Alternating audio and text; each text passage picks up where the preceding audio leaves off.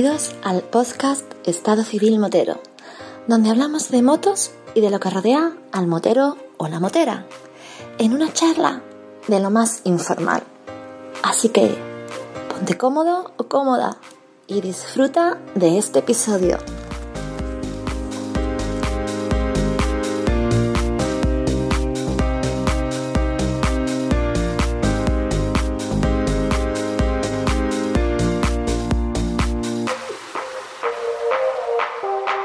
Pasa, chaval? Hola, vampiro. ¿Qué pasa, chico? ¿Cómo andamos? Oye, Gonzalo, ¿cuánto tiempo? Demasiado para, para lo que me hubiera gustado. Bueno, yo debo agradecerte hoy tu colaboración, porque esta ha sido un poquito en extremis, ¿no parece? Sí, sí, coño, y tanto. Me has pillado que tenía otros planes cerrando la puerta. Bueno, a ver si hoy voy temprano a casa de Antonio a hacer gasto de las máquinas y de pronto me llamas y me dices, no hay huevo. Y como a mí eso no se me puede decir, me he calentado. Ole, ole y ole. Me gusta tu disponibilidad y lo fácil que te convence para llevarte al huerto, ¿eh? Mm, tú sabes que yo contigo soy débil fácil. Caigo en tus redes rapidito. Por cierto, te recuerdo que tenemos pendiente un episodio donde no esté el cansino de Antonio, evidentemente, para hablar de un tema referente a la isla de Man. Es cierto, sí, lo tenemos pendiente. Además, te dije que teníamos que buscarle hueco. Cuando me llamaste no pude, no era precisamente el mejor momento, pero que se estáis pendientes, ¿eh? Y además que tengo muchas ganas. Sí, lo sé, lo sé y me consta, por eso te dije, te mandé ese pequeño audio y te dije, mira, esto está, ahora que no nos escucha Antonio, ¿eh? porque luego, se- luego empieza a ponerse celoso porque dice, Sí, sí, se, pica, vampiro se pica con nada. que no llamas conmigo, que no graba conmigo, que nada más que llama a tus colegas, Gonzalo, que no sé qué, no sé cuánto, ¿verdad Antonio? Por alusiones. La puñalada trapera que tengo metida en la espalda todavía me duele, ¿vale? ¿Por, por qué has dicho que ibas a hablar? ¿Por qué? Nada más que me llamas para grabar con callos malayos. Cada vez que tienes algo bueno, digno de mención, te lo guardas para ti o dices, bueno, le voy a guardar la...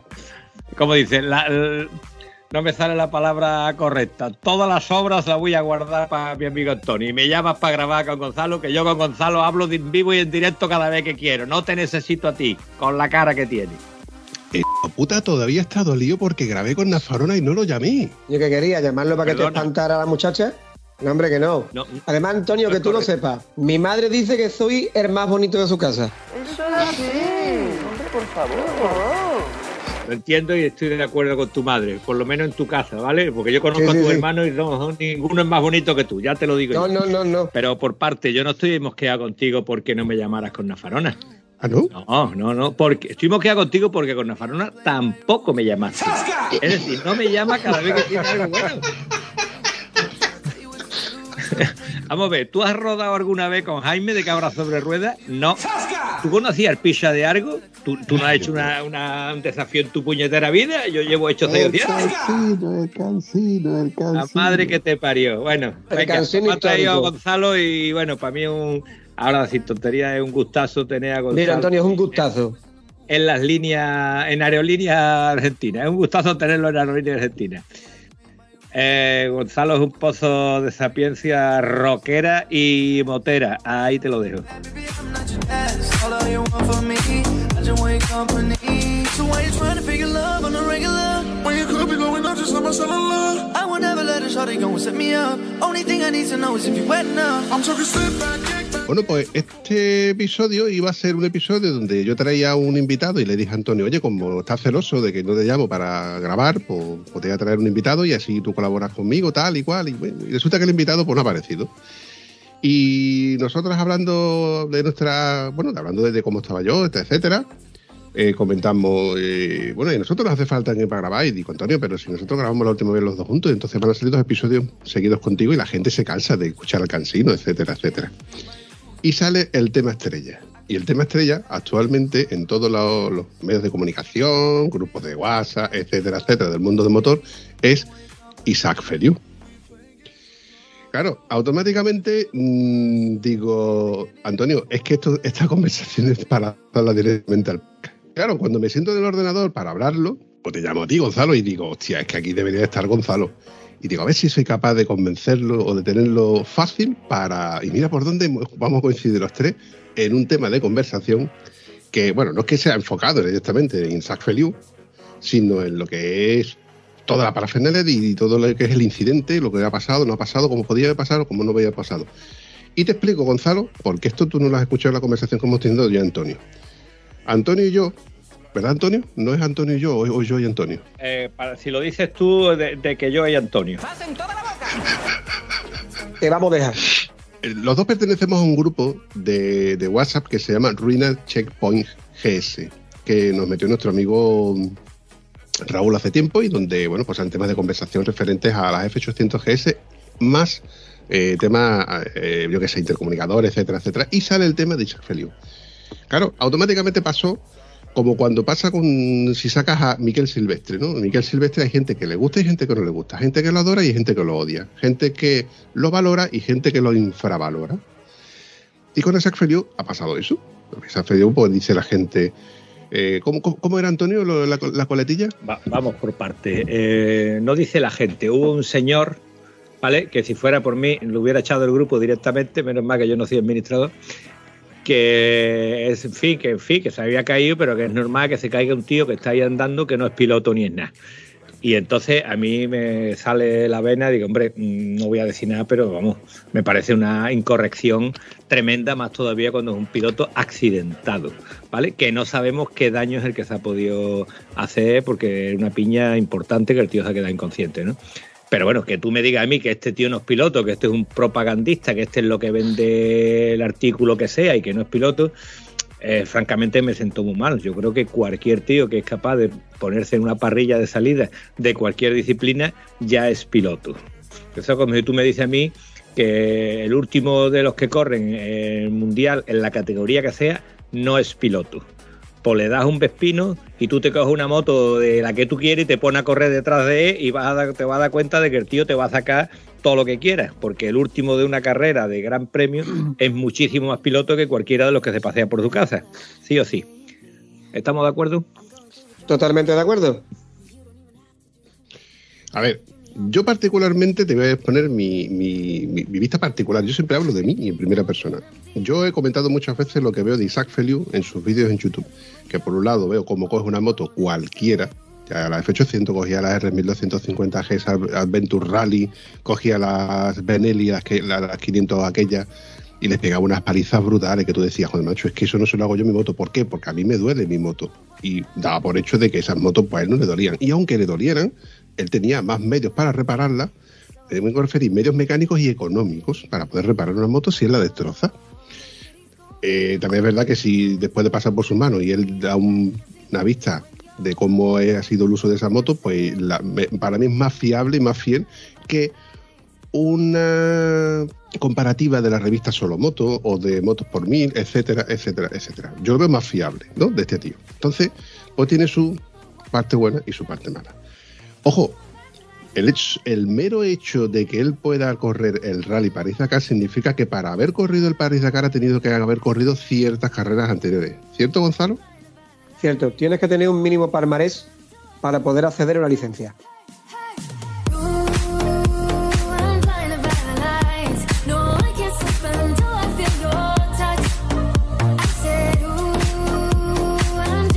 No llega cualquiera, dice yo quiero correrlo. Esto no es un enduro, que tú llegas, pagas una licencia de un fin de semana, te vas allí, te plantas con tu moto, pasas una verificación técnica y corres. Y quedes como quedes, ya es problema tuyo. No. En el Dakar hay unos requisitos para poder participar y entre ellos el principal es que tienes que tener un mínimo de pruebas corridas y disputadas, una experiencia, un palmarés para tú demostrar que puedes meterte en, no lo olvidemos, la que posiblemente sea la prueba más dura del mundo. Después hablaremos si en los 90 y los 80 era más dura que ahora, pero hoy día, probablemente, excepción hecha del enduro extremo, que eso es otra historia, el Dakar es durísimo. Y ojo, dos cositas. Cualquiera que sea capaz y tenga la posibilidad de apuntarse a un Dakar, tiene que gozar de todo nuestro respeto. Porque ese hombre está cumpliendo probablemente un sueño. Un sueño que tiene desde pequeñito y se está jugando la vida para llegar a la meta. Como le ha pasado a Isaac Feliu y como le ha pasado a otros muchos estos años atrás. Y segundo, es que la envidia es muy mala. La envidia es muy mala y hay gente que estas cosas, pues, o le joden un poquito Y yo cuando, pues yo sabéis que yo participo en algunas carreras, yo soy un rey en la parrilla, soy de los que cuando me canso me voy al coche a llorar, y si soy capaz de terminar, termino, pero es mi pasión y me gusta. Pero, escúchame, mm, si tienes los huevos tú de hacerlo, hazlo. No critiques a los demás. Es que esto es así de sencillo. Lo que pasa es, como yo he dicho muchas veces, que en España tenemos la falta de respeto y la mala costumbre, la sana costumbre, no, ¿qué coño sana? Es mala costumbre de criticar a través del teclado de un móvil o a través del teclado de un ordenador. Porque Correcto. es muy cómodo y muy sencillo decir, este tío, este tío, este tío, este tío. Lo que pasa es que la gente que tiene memoria retrógrada, como no es mi caso, yo cojo esta conversación, la guardo, y a este tío el año que viene le digo, oye, ¿te vas a apuntar para Itacar? Porque como no tienes huevo, y de lo que creo usted que se me nota que aquí yo estoy un poquito molesto con este tema, porque es menospreciar la vida, el esfuerzo y el desempeño de una persona, independientemente de que tenga o no tenga pasta, o tenga o no tenga palmarés, es como tú mismo has dicho, Gonzalo, ha conseguido realizar un sueño y se la está jugando. Se está jugando su vida y está mm, dejando su familia de lado para poder correr esa carrera. I'm.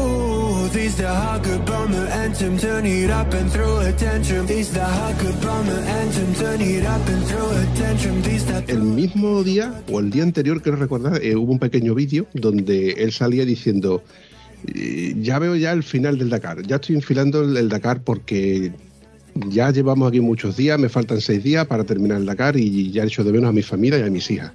Coño, y le termina el Dakar de esta manera.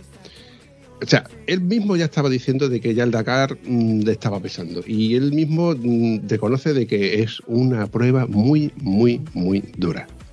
Lo que pasa es que es muy sencillo ver nosotros desde el burladero, ¿eh? desde, la- desde los vídeos de dron o los vídeos del, helicóptero, ver a esos tíos corriendo uno un año detrás de otro y, bueno, y ver cómo hacen sus carreras.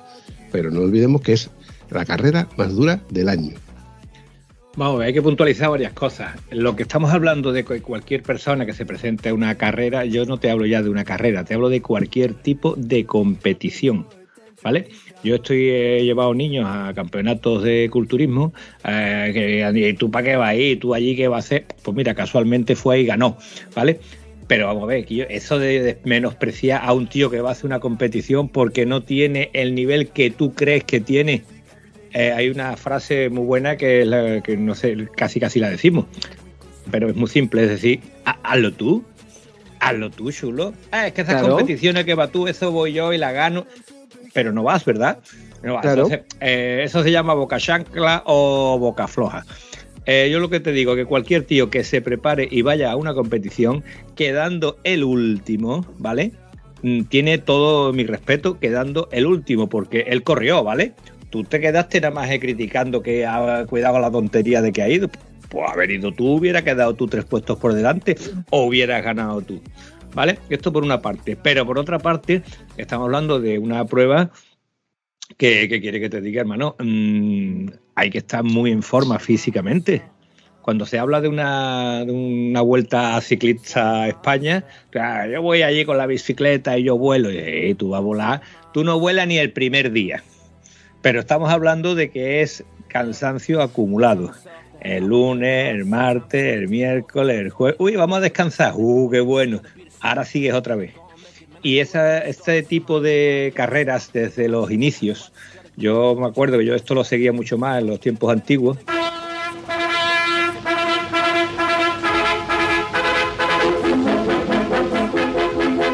Cuando empezó el maravilloso Juan Porcar, que mi Gonzalo casi casi no se acuerda porque es muy joven todavía.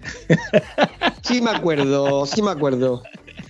Vale, pero de Juan Porcar, después las carreras que hizo Carlos Más, después eh, el equipo que llevaba esta gente, bueno, es que esta gente no es que llevaran un equipo, como digo, o sea, un equipo para correr que llevaba Juan Porcar, que era pues él y su moto, y ahora le dejaba algo de recambio a un coche, le dejaba otro recambio a un camión. Cuando llegaba, buscaba el camión en el coche, a veces de suerte estaban allí, le podía pasar recambio, se había roto.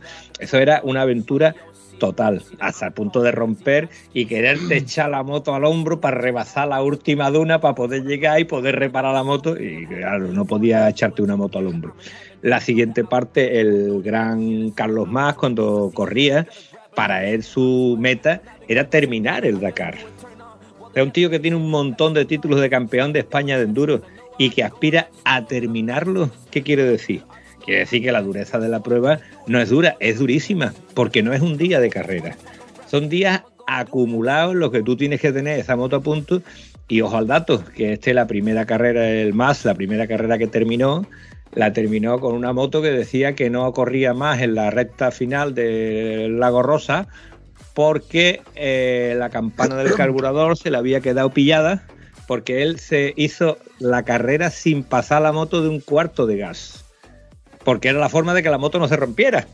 ¿Te acuerdas la moto que llevaba? Una KTM 500 no sé cuánto, un motor Rotax. Motor rota de aire, correcto. Ahí está. Bueno, pues con esa moto, para poder terminar, que esa moto es dura de cojones, pues siendo dura Sí. de cojones, el tío iba a conservar la mecánica al máximo. Hoy día, todo eso ha cambiado. Tú ves los tíos al paso que van y dice conservar la mecánica. Esta mecánica tiene que ser diamantina para no reventar. Yo es que ya me he venido arriba con esto del Dakar. Yo llevo, el, el Dakar es la pasión de mi vida. Yo me llevo todo el año esperando que llegue esta carrera. Yo veo MotoGP como la mayoría de la gente, de los que estamos en el grupo probablemente. Sigo lo que puedo el Mundial de Motocross, el de Enduro, el de Enduro extremo porque es que te lo mete Red Bull por los ojos. Pero lo que yo me llevo esperando con ansia todo el año entero es que llegue el mes de enero y que empiece el Dakar. Es lo que me gusta.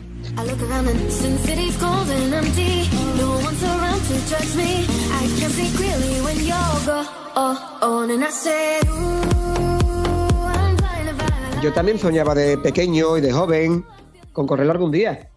Pero vas viendo la gente que corre, vas viendo lo que cuesta correr, vas viendo que tienes que tener un palmarés y eso significa una inversión, una inversión que no todo el mundo puede hacer. Tampoco el caso de este hombre de Valverde del Camino que consiguió ir un año, que se pegó dos o tres años pilotando con su Yamaha, corriendo por todos los rallies que había para coger experiencia, para saber lo que se iba a encontrar, para aprender a gestionar una moto en condiciones muy duras y lo que es muy importante, que mucha gente se le olvida. No solo tienes que gestionar la mecánica y el físico, sino lo que más importante es es tu cabeza. Esa es la que te hace llegar cuando el cansancio ya puede contigo, cuando estás reventado. Tú solo mira la gente de la categoría Original, Originals by Motul. Estos tíos van sin mecánico. Estas personas tienen que coger, hacer el mismo recorrido que hacen los demás, tardan 4 y 5 horas en llegar más que los otros porque no van al mismo ritmo, porque no tienen la misma capacidad de navegación, porque no tienen el mismo físico, llegan, se ponen a arreglarse ellos su motito, porque a Barreda hay que comerle los huevos, hablando pronto y mal, pero tiene un equipo de fisios cuando llega, ¿vale? Claro. Tú te bajas de la motito, te metes en el motorhome, tú no te preocupes que te vamos a poner bien. Los otros no, ¿sabes? El Xavi Vega y toda esta gente llegan y se tienen que arreglar la moto. Eso es durísimo. Coger a un tío que se embarca en un lío de esto y tomarse la guasa.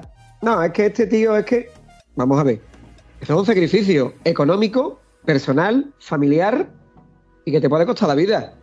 ¿Nos tenemos que reír de alguien que hace eso? ¿En serio?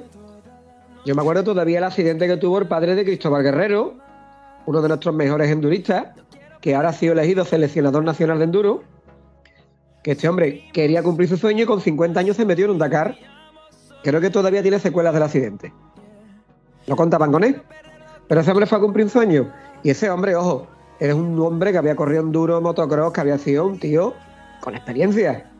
¿Vale? Quizás Feliu hace que ha empezado en esto unos añitos, me parece muy bien, pero tiene el mismo, el mismo derecho que otro a cumplir su sueño. Que a ti no te guste, pues ya lo siento en el arma. Pero es que esto es así. A cumplir un sueño y le puede costar la vida. Lo que hablábamos de Carlos Más, para no enrollarme más, fue el primero el que rompió la baraja, el que dijo, ya tenemos aquí a un piloto español con una moto en condiciones para ganar. Yamaha, el equipo Camper. Carlos Más no tiene un Dakar porque, vamos a decirlo claro, la organización le echó agua en los depósitos. Cuando estaba a dos o tres minutitos de Stefan Peter Ansel, Monsieur Dakar, que si no lo digo reviento. Monsieur Dakar de los 12 Dakares que ha ganado limpios habrá ganado dos. Y cuando queráis hacemos un monográfico de todas las cositas que ha hecho Monsieur Dakar para ganar carreras fraudulentamente. Y podemos meter en el equipo a Cyril Depre y a más gente. Pues bueno, no lo ganó por eso. La Yamaha 750 de Camper. Agua, misteriosamente. Arcarón también se lo hicieron. Y un último apunte que mucha gente quizá lo conozca. En el Dakar africano, tú no tenías un GPS, tú ibas con una brújula y un mapa a buscarte la vida. Tú te gastabas los ahorros de toda tu vida en la moto, en el coche en lo que llevaras. Tú ahora rompes el coche rompes la moto e inmediatamente aparece un coche de la organización o un helicóptero, te recoge, te lleva y aquí no pasa nada. En medio de Mauritania, aquí se te rompía el vehículo y no había mecánico ni había asistencia. Y lo que hacían los pilotos privados era prenderle fuego al vehículo. Por dos razones. Una, para que la columna de humo la vieran las asistencias por muy lejos que estuvieran los helicópteros. Y dos, para poder cobrar seguro, porque si no, te daban por donde amargan los pepinos. Así que había que recurrir al fuego, que lo purifica todo.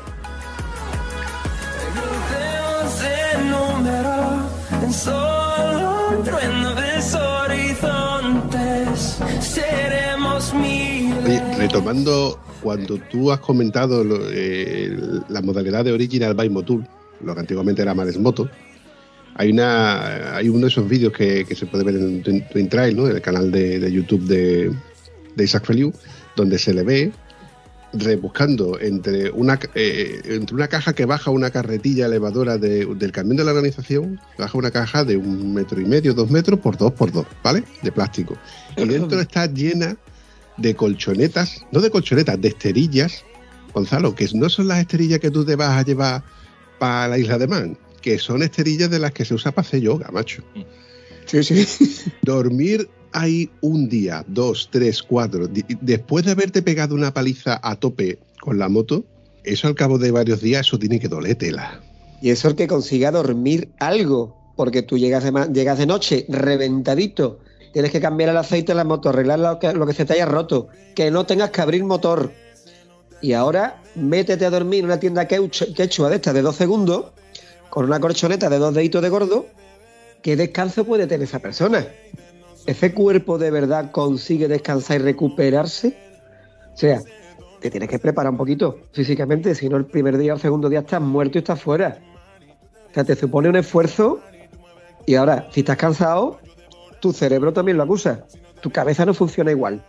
Y tú tienes que seguir gestionando una ruta, una pista dura, los enlaces, no se nos olvide. Los enlaces por carretera que tienen que hacer para ir de una especial a otra, 400, 500 kilómetros. Ojo, respetando los límites de velocidad. ¿Tú sabes lo que es ir en esa moto incómoda de madrugada con un frío que pela bajo cero a 80, 90? 500 kilómetros. ¿Cómo no tienes tú que tener la cabeza de amueblada para aguantar eso? Imagínate.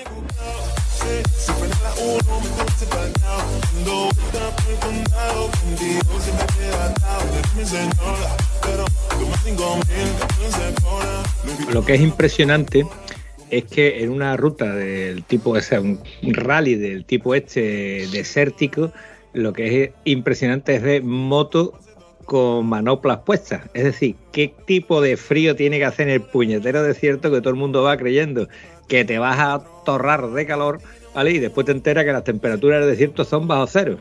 Bajo cero de madrugada. Lo que ocurre que cuando el sol está arriba, mm, si aquí te sube la temperatura de sol a nublado, digamos, casi 20 grados, en el desierto sube 50 grados. Y 50 grados es calor, ¿eh? Déjame tontería. Coño, mira, eh, el otro día entrevistaron, eh, porque le preguntaron a Sandra Gómez, que para mí es de las pilotas, pilotos mujeres españolas que están corriendo el Dakar, es la que más mérito tiene y algún día os contaré por qué. Esta criatura y Lorenzo Santolino llevan un traje para esquiar que les ha fabricado una empresa rusa para poder soportar los enlaces por carretera, porque dicen que el frío es insoportable Y llevan fabricados monos a medida que cuando van a hacer un enlace de madrugada, que salen a lo mejor a las 5 de la mañana, para poder soportar el frío se ponen este traje, ellos llevan toda la indumentaria de moto, protecciones, rodilleras, casco, botas, todo, y se ponen el mono este encima para poder soportar frío. Porque es que, piensa, moto, temperaturas bajo cero, las manoplas lo de menos, machos, que te mueres como no vayas abrigado. Claro. Pues son los dos únicos pilotos que llevan este uniforme de una pieza fabricado por una empresa rusa. Toma ya. Esto lo, lo vuelve a más que a la conversación inicial en la que, que un tío que no tiene ni puñetera idea, porque si tuviese un mínimo de conocimiento de lo que estamos ahora mismo comentando, con pelos y señales, pues no creo que se atreviera a decir públicamente en un grupo, en un mero grupo de WhatsApp. Es que ni, eh, vamos, es que ni siquiera en, en- una conversación de barra de bar. Que un tío que hace eso no se le puede considerar piloto, que eso no es correr, que eso no tiene mérito. Por eso es el enfado y el, y el tema de conversación que al final hemos tenido nosotros aquí. Y esto también creo por, su, por su respectivo revuelo, ¿no? Pero que, volviendo al, al hilo de un poco de la conversación, Dakar ya no es lo que era. Hay una fotografía que también apareció en el mismo grupo de WhatsApp donde se ve eh, el Dakar de los inicios. ¿Y qué moto se veía, Antonio? Coño, pues las ondas fantásticas Honda XL. eh, bueno, hasta una Derby, hasta una Derby, hasta bueno, la maravillosa Osa 350 de Porcar, en fin, eran motos de todo, ¿no? Y, y los famosos coches, tío, el, el 4L versión Paris Dakar, que tú te crees que el coche es un coche de algo y escucha, que es un 4L, que El de es los dos hermanos y ya está. Que es como si coger Racar con un Dian 6, o el 4L y Dian 6 estaban más o menos en competencia, ¿no? El 4L fue la respuesta al Dian 6 y que tú seas capaz de ir con un vehículo de este tipo.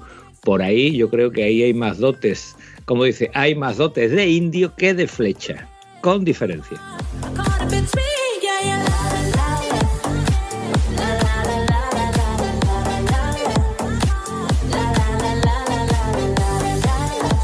Lo que había ahí era mucho huevo. Huevo por parte de los hombres, porque había muchas mujeres que corrían en aquel entonces el, Dakar. Un Dakar que en aquel entonces duraba un mes y que se podía llegar a recorrer hasta 15.000 kilómetros por medio del desierto. Eso sí que eran pruebas. Ahora el Dakar dura, ¿cuánto dura? ¿15 días? ¿20? ¿10? Dura eh, dos semanas.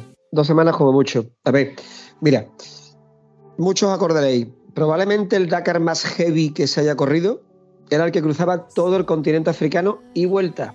París, el Cabo, París. Correcto, París.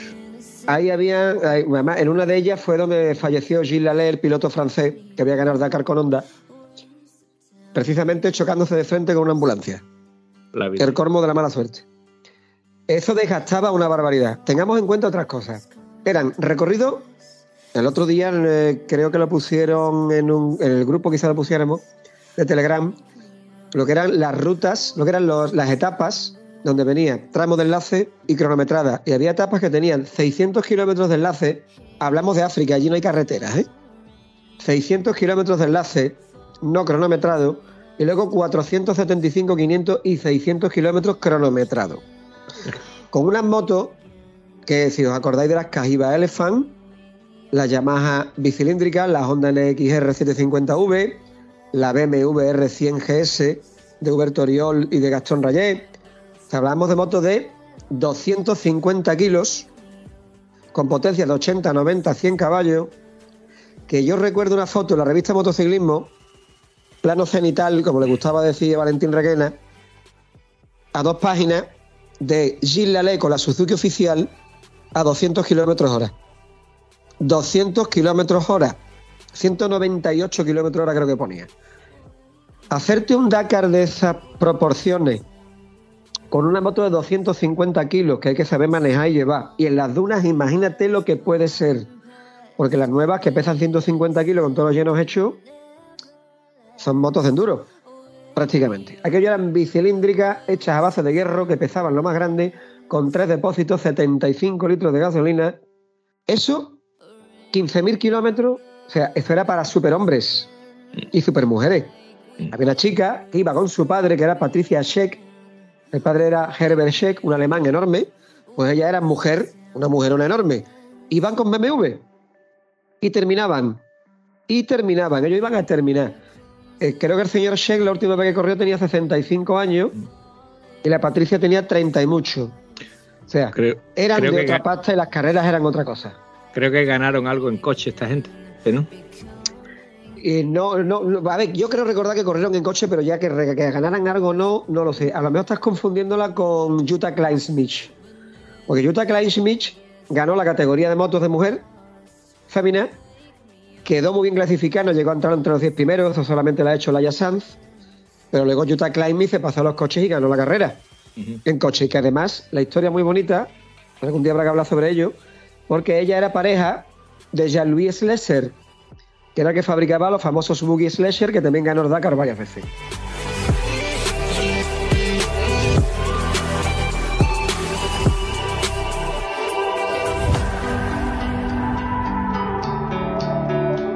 Pues como podía ganar ella y él también quería ganar, pues aparecieron ahí los celos deportivos en una pareja. Sí, sí, sí, la pareja se rompió por eso. Sí, sí es una historia bastante interesante. Ayuta Climbing es una mujer impresionante porque ha conseguido, fue la primera mujer que consiguió ganar en su categoría en moto, aunque no la genera, cuando los Dakares eran duros de verdad, recordémoslo. No le estoy quitando ningún mérito a Laia porque Laia ha corrido Dakar muy duro, ¿eh? Y además enferma, hay que recordarlo. Pero luego ha ganado un coche le ha ganado a todos los tíos en coche, ¿eh? Ayuta Climbing es un fenómeno, ahí es donde la vemos.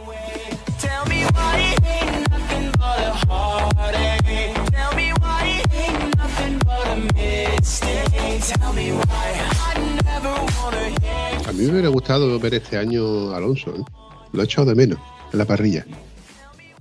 Yo creo que Alonso con un par de Dakares mm, sí tendría opciones de ganar, seguro. Eh, tenéis a Loeb, a Loeb que viene de ganar nueve títulos mundiales, mejor piloto de rally de la historia. Le ha costado tres o cuatro años poder optar a ganar una carrera. Llegó muy rápido, porque es muy rápido, un tío que viene del, del World Rally Car, tiene unas manos pilotando increíbles. Ahí tenemos a nuestro Carlos Sainz. Pero claro, tienes que adaptarte a la carrera. Mira, un amigo nuestro, Juan, Juan Romero, decía el otro día en el grupo que lo mejor que le ha podido pasar a Joan Barreda es caer sin lesionarse. ¿No os habéis dado cuenta que desde que ha tenido la caída y la lesión está corriendo con cabeza, ha cambiado hasta el estilo de pilotaje y está optando a ganar? Otros años corría, se hostiaba y había que llevárselo en helicóptero. Este año se ha caído, está dosificando el gas y está, lo tenemos a 7-8 minutos de la cabeza. ¿eh? Puede ganar la carrera. Por fin. Hay, bueno, está claro que este tío ya lleva como cuatro años acariciando las mieles de las mieles del éxito y, y bueno, siempre le pasa algo porque las carreras estas son así. a alguien le tiene que pasar algo para que otro siga para adelante. Pero hay un detalle que sí se ha comentado eh, en muchos grupos, plataformas y en todos lados, que cuando se habla del Dakar como la, la carrera más dura del mundo, y ahora te hablan, no, esta etapa se ha neutralizado porque había roderas. No, esta etapa se ha neutralizado porque había no sé qué. Y entonces, ¿tú qué querías, cojones? ¿Que te creía que iba a haber una carrera de esta? Algo tenía que haber, ¿no?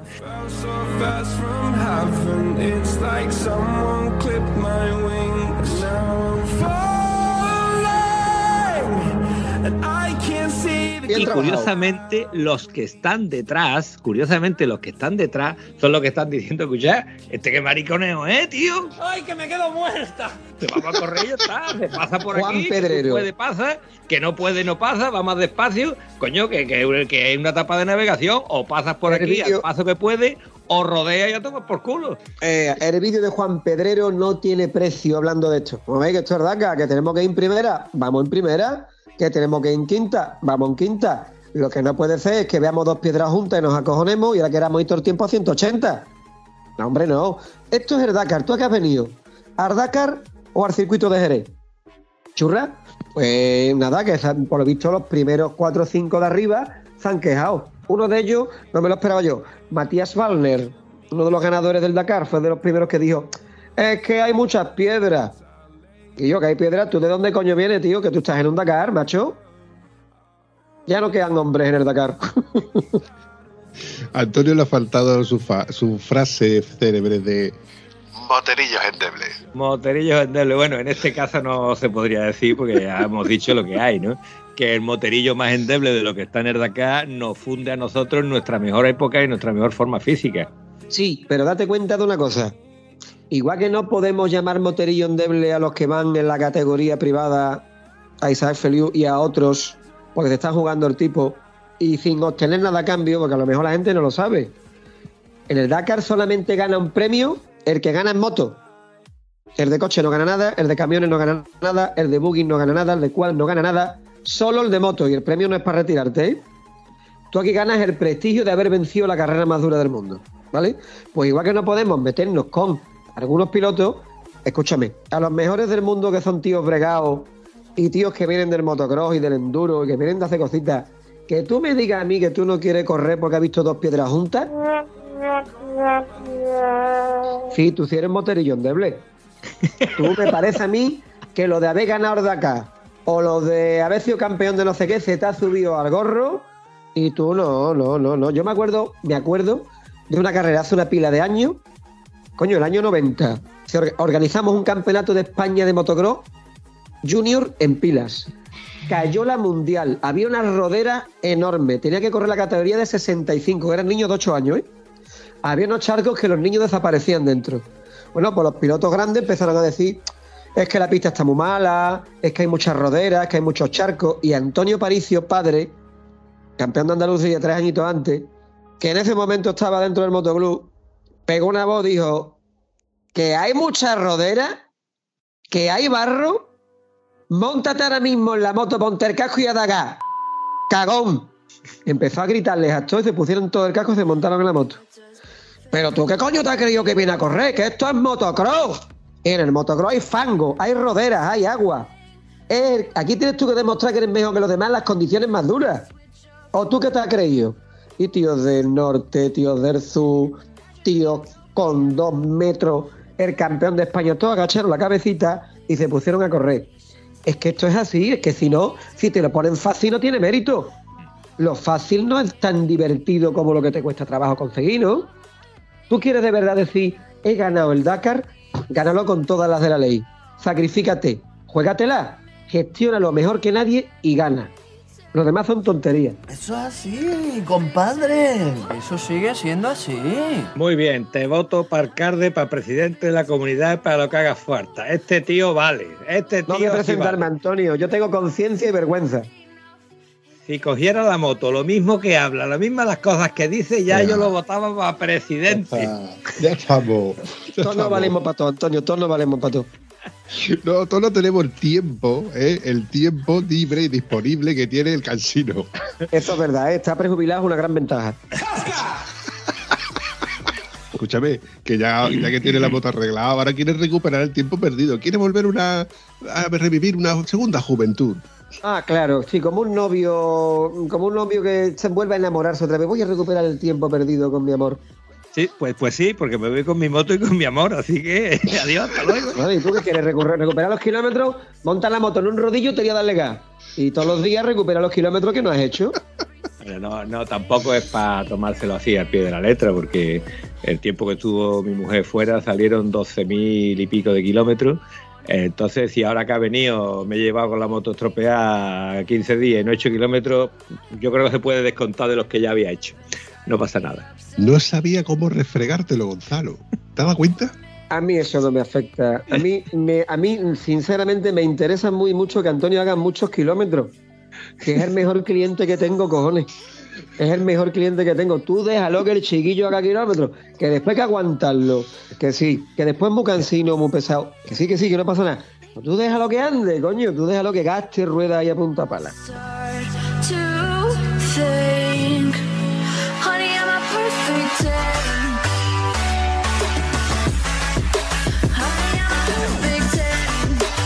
A ver si sale un modelo nuevo que se lo voy a dar para que lo pruebe también, hombre. Antonio es el laboratorio rodante de neumáticos Virgen del Rocío. Espacio patrocinado por... Neumáticos Ah. Virgen de Rocío y Michelin. Vale. Os voy a abrir un melón. Vea. Del mismo modo que la última vez que nos juntamos un poco hablando de Valentino Rossi, voy a hablar de Carlos Sainz. Yo creo que va a ser el último Dakar que veremos a Carlos Sainz. O yo te digo a ti que no. Yo creo que sí, porque ya tiene una edad considerable para seguir corriendo. Y creo que eso de que le pongan un Audi eléctrico y decir, corrí el primer Dakar con el Audi eléctrico y a ver qué tal, y, y si lo consigo ganar ya sería un puntazo, pues me retiro. Pero yo creo que le- se lo está comiendo con patata, ¿eh? Te digo, no creo que sea el último rally, a menos que, ¿vale? Porque tú has dicho que es el último, Gonzalo dice que va a seguir, y yo digo eh, situación intermedia, a menos que. ¿Tú crees que este hombre tiene que demostrar algo a estas alturas o lo tiene todo demostrado? El tío es capaz de andar con una batidora, de hecho está andando con una batidora que silba, ¿no? Pero, ¿qué ocurre? Que mientras que se esté divirtiendo, seguirá, habrá Carlos Sainz ahí. Cuando deje de divertirse, entonces dirán que irse a hacer puñete que ya no me divierto tanto. Ojo, no olvidemos que estamos hablando de Carlos Sainz. Si algo tiene Carlos Sainz a sus casi 60 años todavía, es hambre. ambición. Le han puesto un reto por delante que es coger otro coche más porque ya ha cogido un montón, ¿vale? Y convertirlo en ganador. Ya es ganador el coche. Lo que tiene frustrado a Carlos Sainz son las dos horas y pico que perdió la primera etapa. Si no las pierde, ¿dónde estaría ahora mismo Carlos Sainz? ¿Dándole codazos a nuestro príncipe a latillar? Probablemente. Carlos Sainz ha cogido en todos los equipos que ha llegado, ha ganado con tres marcas distintas, ¿eh? Ha cogido un cepo y lo ha convertido en un coche ganador. Fíjate dónde llega el extremo de, de búsqueda de la perfección de Carlos Sainz, que llegó a quitarle el aparato de aire acondicionado a uno de los últimos coches con los que ganó la carrera, porque así ganaba dos caballos de potencia.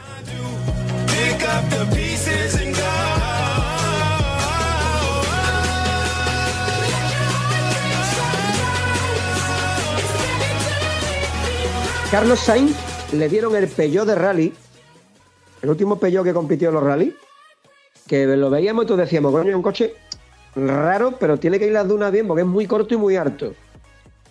Carlos Sainz probó ese coche y tal y como se bajó del coche le dijo a Peugeot, ¿qué mierda habéis hecho? Esto ni es un coche ni es nada. Y empezó a decirle a los ingenieros, tenéis que hacer esto, esto, esto, esto, y le dieron en seis meses un coche que no se parecía en nada a lo que le habían dado. Y lo convirtió en un vehículo ganador. Es que Carlos Sainz es eso, es el mejor piloto. Esto ya no lo digo yo, pero está considerado. Es que mm, los españoles haremos lo que seamos, ¿eh? Pero a Carlos Sainz lo consideran todos los que saben de esto un poquito el mejor piloto de la historia de, los rallies. Porque es el más completo y el más, rápido. El más rápido con 60 años lo está demostrando todavía en el Dakar. Eso no lo estoy diciendo yo. Loeb, que venía de ser el más rápido, no es capaz de seguirlo. No lo olvidemos, ¿eh? Loeb. Igual que dicen que de Fernando Alonso, si no ha sido el mejor, porque a lo mejor ya esto quizás sea un poquito más pretencioso, pero que está entre los tres o cinco primeros de la historia también. Esto no lo digo yo, lo dice gente que conoce el Mundial y sobre todo británicos. Hicieron una encuesta hace unos meses en Inglaterra de quién consideraban ellos que era el mejor piloto de la Fórmula 1 de la historia y en contra de lo que pueda parecer posible, el 80% votó por Fernando Alonso en lugar de votar por Luis Hamilton o por Surtis o por muchos de la historia. En fin, que me desvío. Carlos Sainz sí, va a participar, pero le va a arrancar a Audi el compromiso de que el coche va a desarrollarlo él con lo que él diga. Y ese coche el año que viene no va a haber quien lo coja. Y Carlos Sainz tiene ahora un reto autoimpuesto de ganar el Dakar con un coche eléctrico. Y eso es lo que le da la vida a ese hombre. Y lo tenemos que ver. Yo no te estoy diciendo que vaya a ganar el Dakar, pero que el año que viene está, tío, está el tío ese en la salida con un Audi eléctrico que puede ganar la carrera, eso seguro. Se abre la apuesta. I made a mistake last night. Maybe I can make it right. Slide on closer, baby. We can talk about. Yo sigo pensando de que se tiene que jubilar y que el año que viene tienen que incentivarlo de, de un modo, no sé, llámalo dinero, llámalo ambición, llámalo como tú lo quieras llamar. Yo no digo que no tenga hambre, que sí, estoy de acuerdo contigo en que tenga mucha hambre de ambición y quiera conseguir eh, jubilarse ganando el máximo número de, premios, copa, como le quieras llamar. Es más de lo que estuvimos hablando en su día con, Valentino Rossi. Eh, pero que yo creo que ya no es necesario que él tenga que demostrar nada más, bajo mi punto de vista. Ya él tiene todo lo que tenía que tener y más. Es más, se puede seguir eh, entreteniendo como buen jubilado, diseñando coches y, yendo a los Dakares como espectador y como preparador, porque ya no necesita correr y arriesgar su vida y que su familia esté pasando por esa pequeña penuria. Pero ¿quién decide? ¿Quién decide eso? Lo decides tú. Él sabe perfectamente que tiene nivel. Se cuida como un junior. Ve que rápido, que puede ganar la carrera. No está para retirarse. Mira, José María Servía, no sé si a alguno le sonará. Este hombre competía en rally, fue campeón de España, hizo muchos Dakares, su hermano también, Oriol Serviá. Este tío se retiró en su último Dakar, no me quiero equivocar, ¿eh? 63 o 64 años. Y este hombre no se cuidaba ni la mitad que Carlos Sainz. Era un señor mayor de su edad que tendría probablemente la espalda reventada, porque además iban con los coches de los años 90. No sé cuál fue, qué año fue el último Dakar de este hombre. Pero, oye, ese hombre empezó a correr con los Nissan Patrol.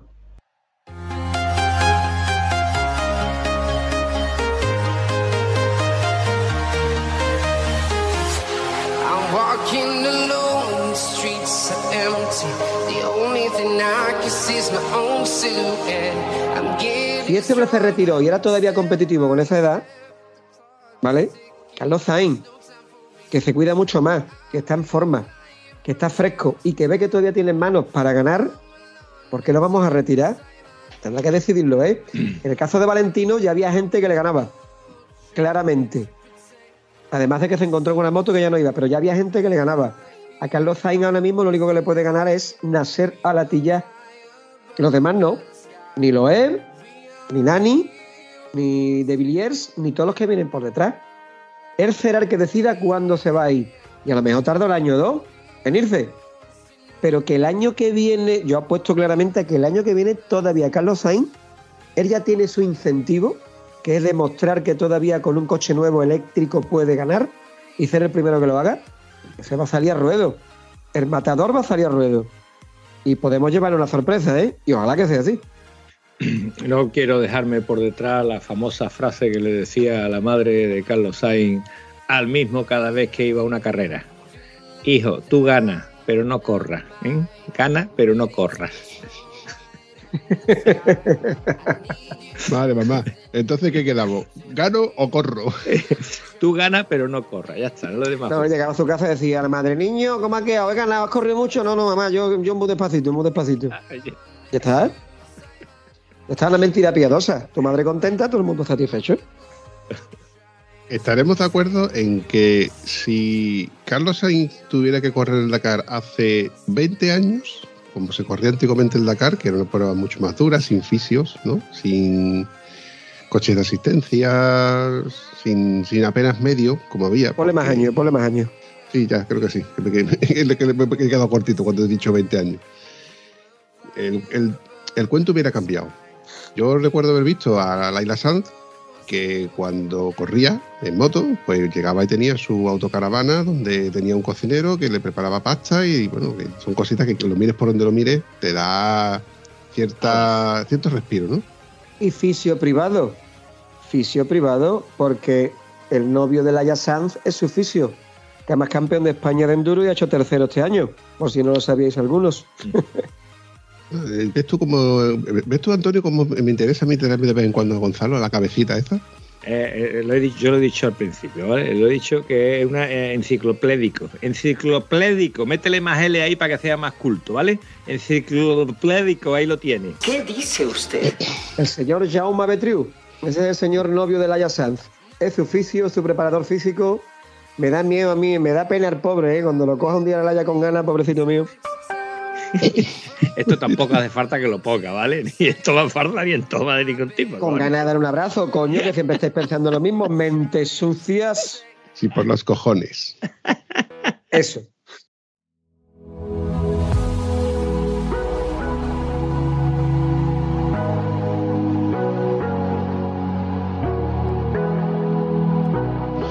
Oye, ¿os acordáis de, de ese Dakar donde, eh, ¿quién era? Toby Price y ella se apostaron. Si ganaba Laila, le cortaba el pelo a Toby Price. Y si ganaba Toby, eh, le daba un beso de más de 40 segundos. ¿Os acordáis de aquello? Sí, sí, sí, me acuerdo de, me acuerdo de algo de aquello. Al final El Toby, por lo visto, dicen que es muy buen tío, ¿eh? El Toby Price dicen que es muy buen tío. Sí, sí, el australiano siempre tiene una cara sonriente de, de oreja a oreja. El tío mola. Los australianos en general dicen que son bastante buena gente y bastante cachondos. No se puede decir lo mismo de gente de otros sitios, pero bueno. Haciendo Yo es, amigos. que, yo es que después de que el Matías Wagner me haya salido diciendo que no quería correr porque había piedra, empiezan a caerme gordos los austríacos, yo qué sé. A mí, a mí esta frase me recuerda a aquella que decía, bibliotecaria, ¿me da el libro aquel de cómo hacer amigos, cara de culo? Pues eso, necesito ese libro urgentemente. Sí, sí, sí, a mí el que me gusta, a mí el que me encanta es el de, señorita, por favor, un libro sobre políticos honrados y de ciencia ficción al final del pasillo.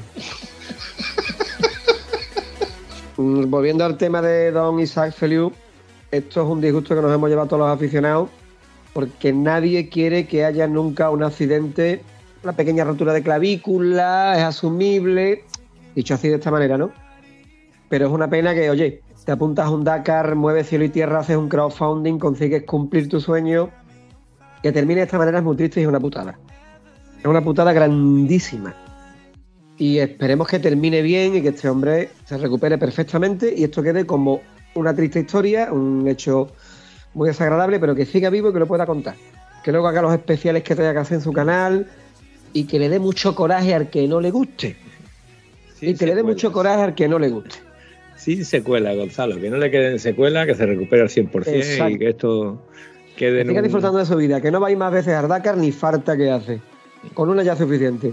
Pero que pueda decir, yo fui, yo lo intenté, tuve un accidente gordo, pero aquí está el tío. He sobrevivido y esta es mi experiencia. Y además, lo que dice Antonio, puedo hacer una vida normal sin secuelas de ningún tipo, que es lo más importante. Y que sus niñas lo vean hacerse mayor disfrutando. Estoy totalmente de acuerdo, Gonzalo. Esto empezó siendo una conversación porque nos llamaba la atención de que gente que no tiene ni puñetera idea, yo el primero, ¿eh? ojo, yo el primero, pero yo no, yo, porque siempre hablo en primera persona, yo no me atrevería a criticar el trabajo de alguien si no, al menos no lo he realizado.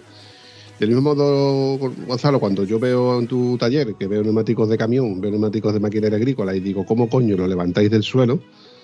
Pues no, no, me- cambiaré mi trabajo por el tuyo, porque evidentemente requiere un esfuerzo y una pericia y una historia de que no soy capaz yo de realizarla, al menos a priori. Por eso, esta gente para mí siempre han sido atletas, superhéroes, eh, son gente que tienen una mentalidad física, que, física y psíquica, porque esa mente es increíble, que, que- no tiene parangón, parangón, es que es increíble. Luego, eh, volvemos al, al- tema de que es gratis. Tú te gastas una pasta en una moto que son 30.000 pavos por moto, más fuera aparte eh, lo que te tienes que gastar en, en lo que tienes que llevar. En, una, en una caja de lata de 90 litros, tú tienes que llevar ahí tus calzoncillos, tus pilas, tu cepillo de dientes, tu ropa, tu- tu- todos tus enseres, más los de tus motos, los tienes que llevar ahí, todos tus repuestos, todas tus historias, sabiendo que no vas a ganar el Dakar. Sabiendo que no vas a ganar el Dakar. Por algo que no te va a traer. Bueno, sí, te puede traer publicidad, promoción, como lo quieras llamar, pero que eso no te da caché, tío. Eso, bajo mi punto de vista, eh, es que te estás jugando el pellejo. Ojo, que en los últimos años ha primado la seguridad y creo recordar de que en los últimos Dakares había 19 helicópteros. Sí, es que el, el nivel de seguridad que se ha alcanzado en esta carrera es increíble. O sea, la gente lo ve como algo normal, pero si nos ponemos a pensar los Dakar de los años 80, que además se le llevan unos pifostios importantísimos, porque la existencia de la etapa maratón se basa en dos cosas. Una, vamos a poner esto realmente duro para que los pilotos luchen contra la adversidad y sean capaces de superarse a sí mismos y al terreno. Y dos, me quito de en medio a los privados y en menos gente para darle de comer y por si se me pega una piña a uno no tiene problema. ¿Por qué es así? Porque la ASO está para ganar dinero y esto se le critica siempre. Te dejo correr un día y al siguiente día te meto una etapa maratón y destroza a todos los privados. Que yo no lo veo bien, pero estas cosas funcionan así. Yo veo bien que existan las etapas maratón, pero ya hace un par de años que te están dejando reengancharte en la carrera y todo lo demás, tiene que elevar un poquito la imagen y luego hay gente que hace un esfuerzo tremendo para inscribirse. Inscribirse, no solo inscribirse, sino el mínimo dinero que tienes que llevar para un Dakar medio en condiciones yendo de privado en moto son 60 o 70 mil euros, ¿eh? No lo olvidemos.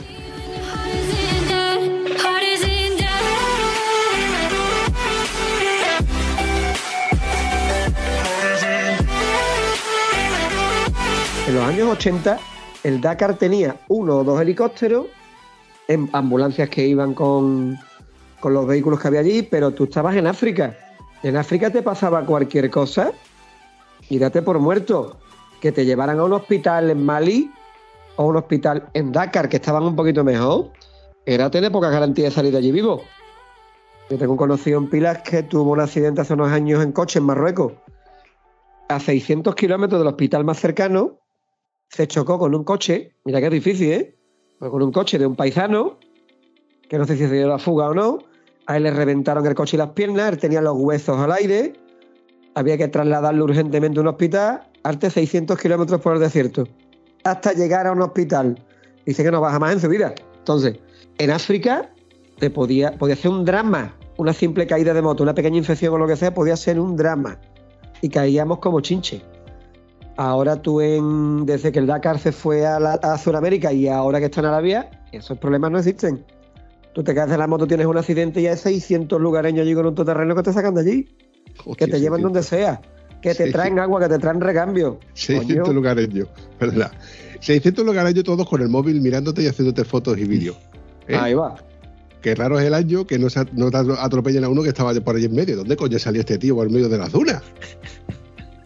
¿No te llama la atención eso, tío? Oye, una pullita para crear un poquito de controversia luego en los comentarios.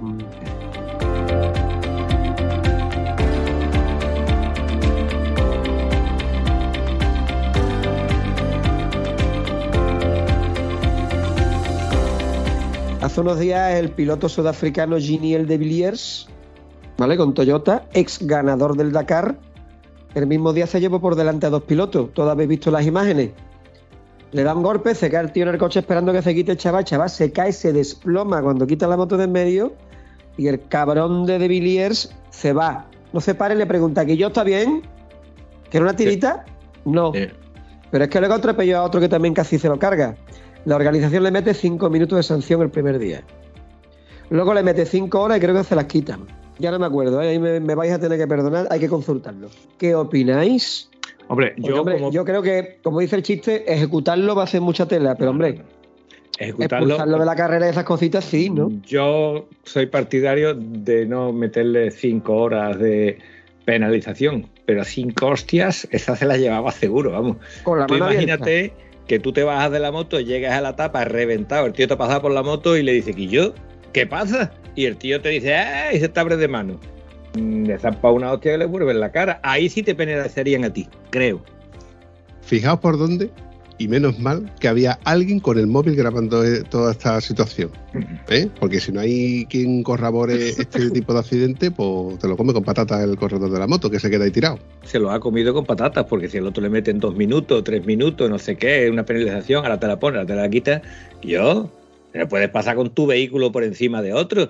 Vamos, que pasara el camión por encima del coche del lío puta este, a ver si ponía reclamaciones o no ponía reclamaciones. A Miguel Puerta se lo hizo hace unos años un piloto francés también. Le dio un trompazo que casi lo mata. ¿Vale? A nuestro teniente coronel de la patrulla Águila, el copiloto de Joan Lascorz. Por cierto, ¿qué huevos tiene Joan Lascorz? Sabéis que está tetrapléjico, ¿no? No. Es impresionante lo que está haciendo esa criatura, ¿eh? Es impresionante. A ese tío sí que había que ponerle una plaza en su pueblo, ¿eh? Porque es increíble. Tiene que ir parándolo. Miguel Puerta dice que lo va parando. ¿Qué, qué coche lleva el tipo este? Va en un buggy. Va en un buggy. para en un coche que no tiene calefacción, que no tiene cristal delantero, que no tiene nada, dice que lo pasa en los tramos, porque además con la enfermedad, la lesión, el problema que tiene este hombre, por lo visto tiene problemas con el frío y con el calor y con la sensibilidad. Dice que en los tramos de enlace de carretera de madrugada, el frío que pasa es, es horroroso. Los oficios dicen que están asustados.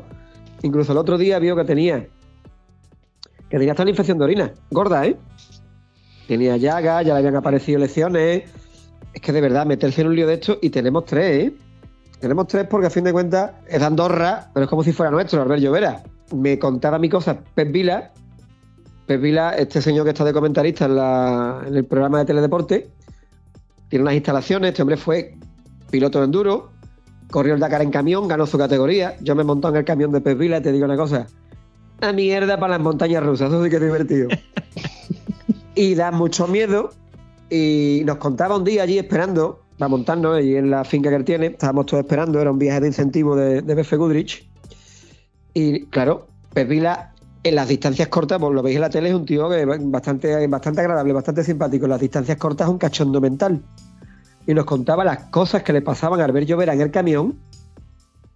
Te llevaban las manos a la cabeza. Y lo que siempre terminaba cuando hablaba de Albert Llovera diciendo, porque es que al Albert hay que comerle los huevos. El hijo de puta. Es impresionante. Si supierais de verdad por lo que tiene que pasar Albert Llovera cada vez que se monta en el camión del Dakar,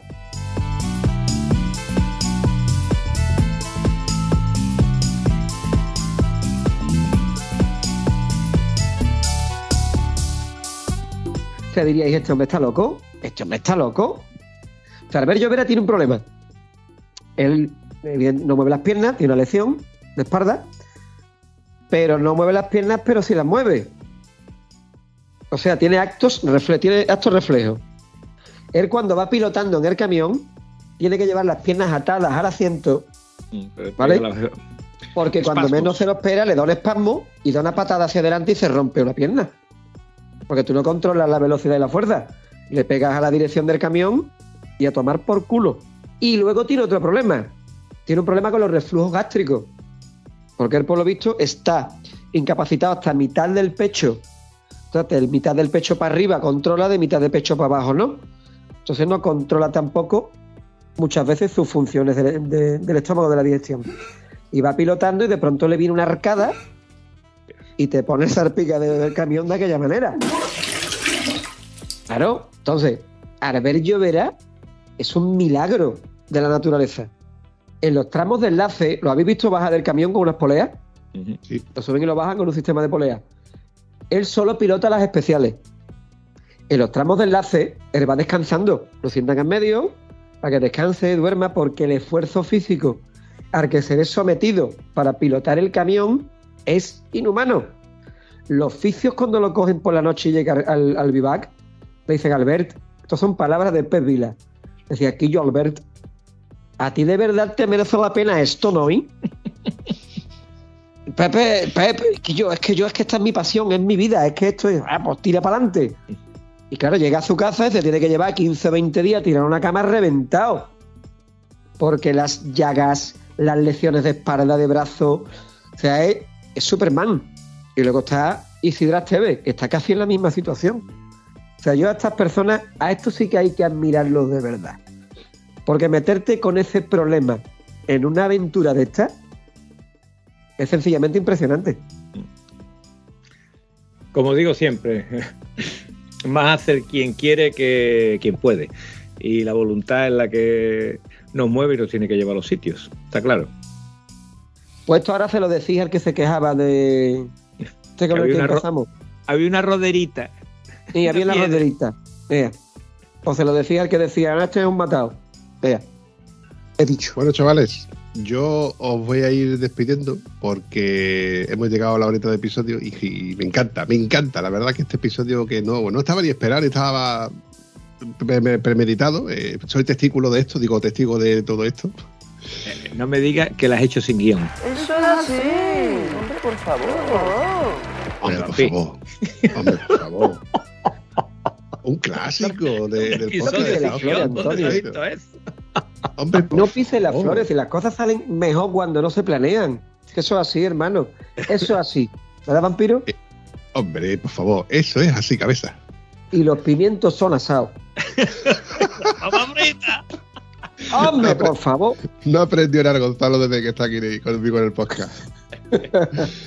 bueno, chavales, lo dicho, un abrazo. A ti, que ha sido un placer como siempre. Un placer grabar un podcast más y en esta ocasión con una estrella invitada de este calibre. Un Hoy lo que me ha dicho. Hoy lo que me ha dicho. Me ha llamado Pelota. estrella. Este quiere algo. un Pelotilla. pozo de sapiencia, ¿vale? Un tío culturizado, un tío de que no habla de yo y nadie, ¿vale? Es de que otra otra materia de persona. Ole tu huevo ahí, Gonzalo. Los morenos, gracias. Yo también te quiero, Antonio, tú lo sabes. ¡Ay, que me quedo muerta! Pero no, no te quiero lo suficiente para compartir la tienda de campaña.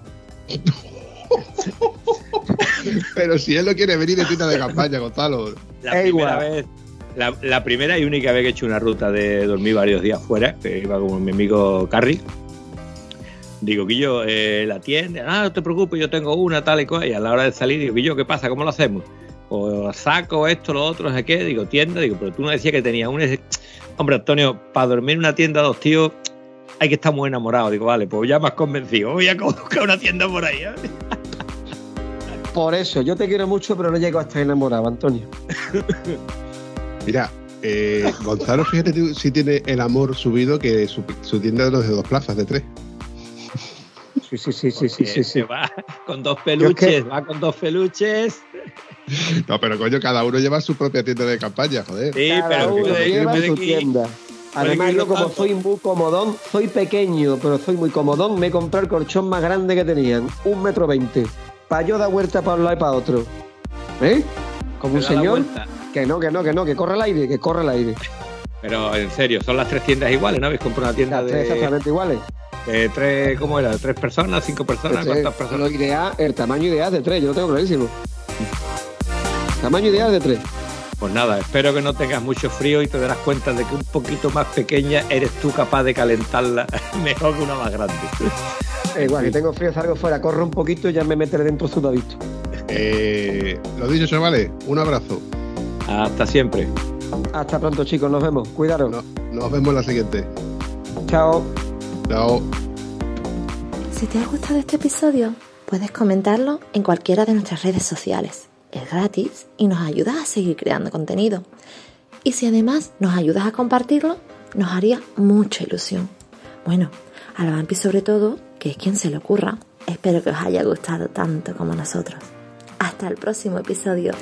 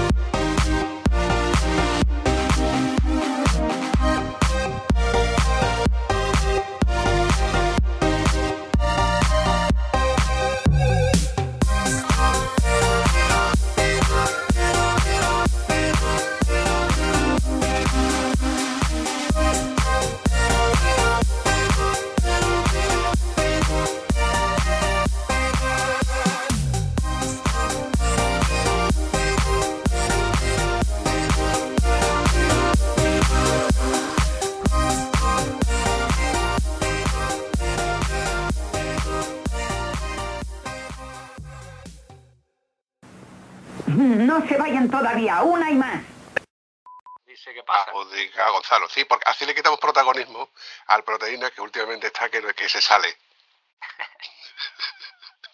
Escucharme, Por la tangente, ¿por dónde se sale? maricona. Fea, fea. Eso, eso, eso es de. Eso, porque el último episodio que yo he editado, Vampi, no sé qué, a que ido en moto, a que no ido en moto, maricona. Digo, digo, puta, ¿cómo me la ha metido la de maricona?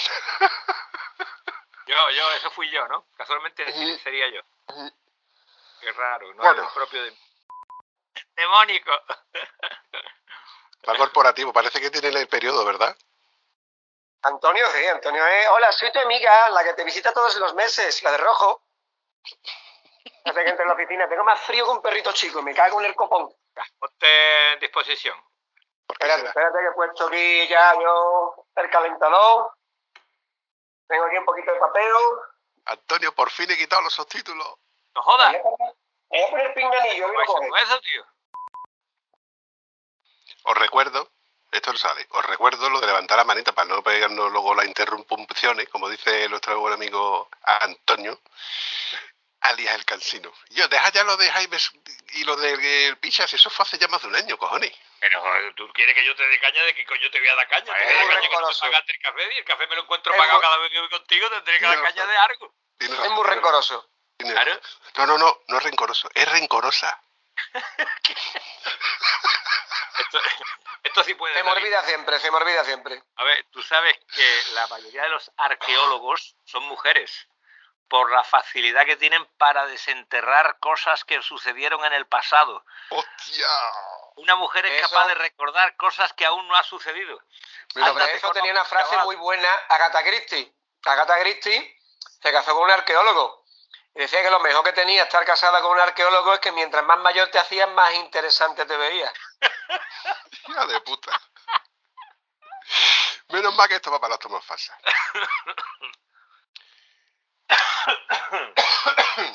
Ataca. Continúo. Ahí había lo que... Oh, perdón, pam, pam. Me toca, me toca, me toca. Oiga, eh... No, me toca. oye, eh, ¿El qué te eh, toca? ¿El qué te toca? eh, los cojones. Oh.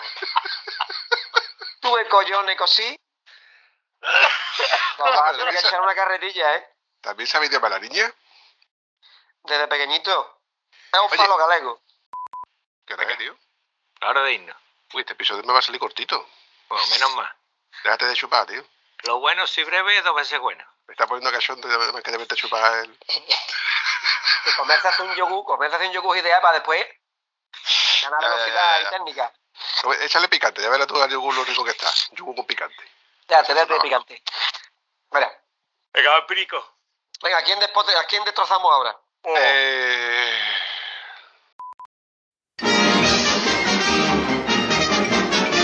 Eso es todo, amigos.